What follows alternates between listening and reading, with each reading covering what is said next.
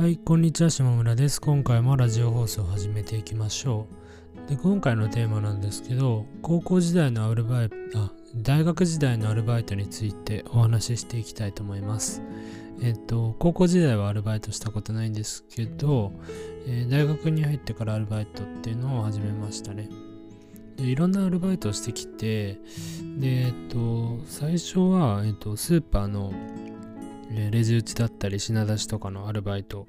をしてそれがえーっと4ヶ月ぐらいかな。うん。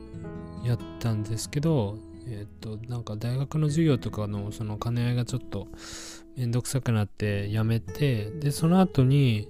えーっとその後はえーイベント系のスタッフとかやりましたね。イベントのスタッフとかは土日とかだけであと、なんだろう、1週間、2週間前とかに、その、スマホのアプリとかで、なんか空いてる日ポッポって入れて、それで1週間後に仕事して終わりみたいな、そういった感じなので、そういう派遣のアルバイトとかをしていましたね。で、えっ、と、他には、えっ、と、リゾートバイトもしました。リゾートバイトは、えー3回ぐらい行ったのかな確か。えっ、とですね、ゴールデンウィークに、えー山梨の方の、えーリゾートバイトをしました。あとは、えっと1月、1ヶ月ぐらいなんですけど、1月ぐらいに、えスキー場でのアルバイトをしましたね。リゾートバイトで。まあ、スキーが好きだったっていうのもあるんですけど、やりましたね。あと他にはアルバイトは、まあ、アルバイトって言っていいのかわかんないんですけど、なんだろう、インターンみたいな感じで、えー IT 企業に入って、えーウェブの制作の構築とかを、えーやっていました。まあ、あの、まあ、アルバイトっていうか、まあ、インターンというか、まあ、仕事のあれは、あれな、仕事の言い方はあれなんですけど、まあ、そういった感じで、えー仕事をしていましたね。で、えー大学時代アルバイト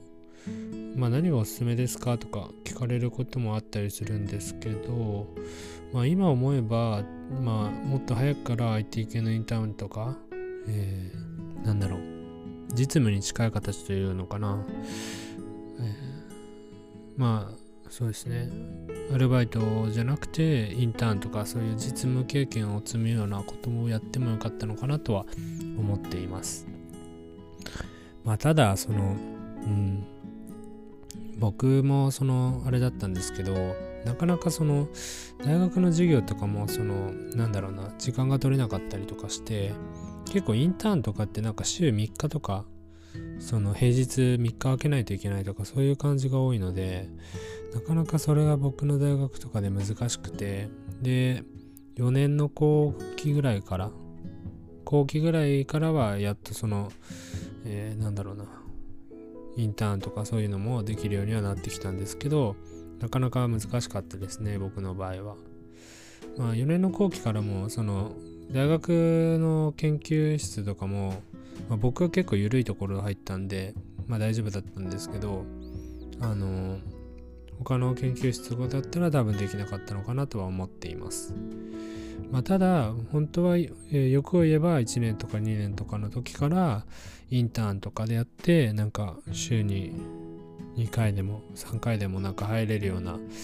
場所を探してあのやっておけばよかったなと思っていますね。で今のそのえっ、とインターンインターンしてた場所も今っていうかその、えーインターンしてた場所もリモートワークとかも OK だった会社で、まあ、スタートアップが多いんですスタートアップだったんでまあ結構緩めというか規則もあってないあないような場所だったのでリモートワークとかもできたので、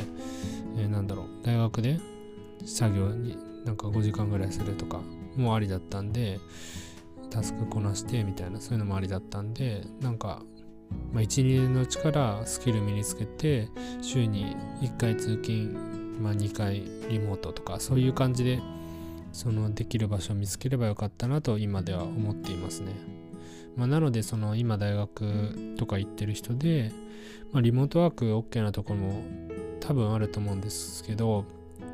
あのそういったところに入ってみてスキルつけるっていうのは結構いいと思いますね。でまあそのためには結構そのリモートワーク OK とかあとは、えー、なんだろうな週に2回でも OK とかそういう会社っていうのは、まあ、結構そのスキルが高くないといけなかったりするのでまあそのある程度プログラミングとか勉強してまあ、こういうことやってきましたってこういうふうに言えるような実績とかもないと大変なんですけどまああのいろいろと探してみるのはいいかなとは思っています。でえっ、ー、とまあアルバイトに関してなんですけど、まあ、そんな感じでアルバイトやってきましたね。で今思えばなんですけどアルバイトでもそのアルバイトってま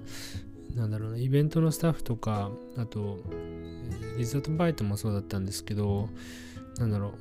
人によってそのなんだろう指示する人というかなんだろうアルバイトのリーダーとか指示する人によってやっぱり仕事のやりやりやすさとか結構違うなと思っています。でそれはもう今も仕事をやりながらも思うんですけどうん、この人だとなんか全体的にうまく回ってるなっていう時もあるし逆に、まあ、今回の人はなんかそんなに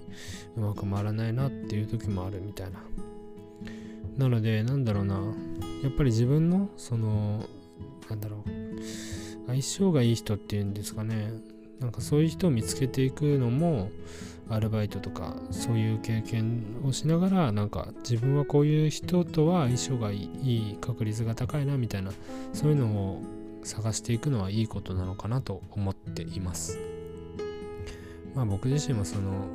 結構なんだろう働いてて気持ちよく働ける人と一緒になんか長く付き合今も長く付き合いしているのであのなんだろうなそうやって自分のその特性というか相性みたいなところもなんか考えられるようなあの形でアルバイトするといいのかなと思っています。まあ、なんか、え、ー、と今日は、えっ、と、ちょっと、えー、なんだろうウェブの制作とかではなかったんですけど、えー、アルバイトについてお話ししていきました。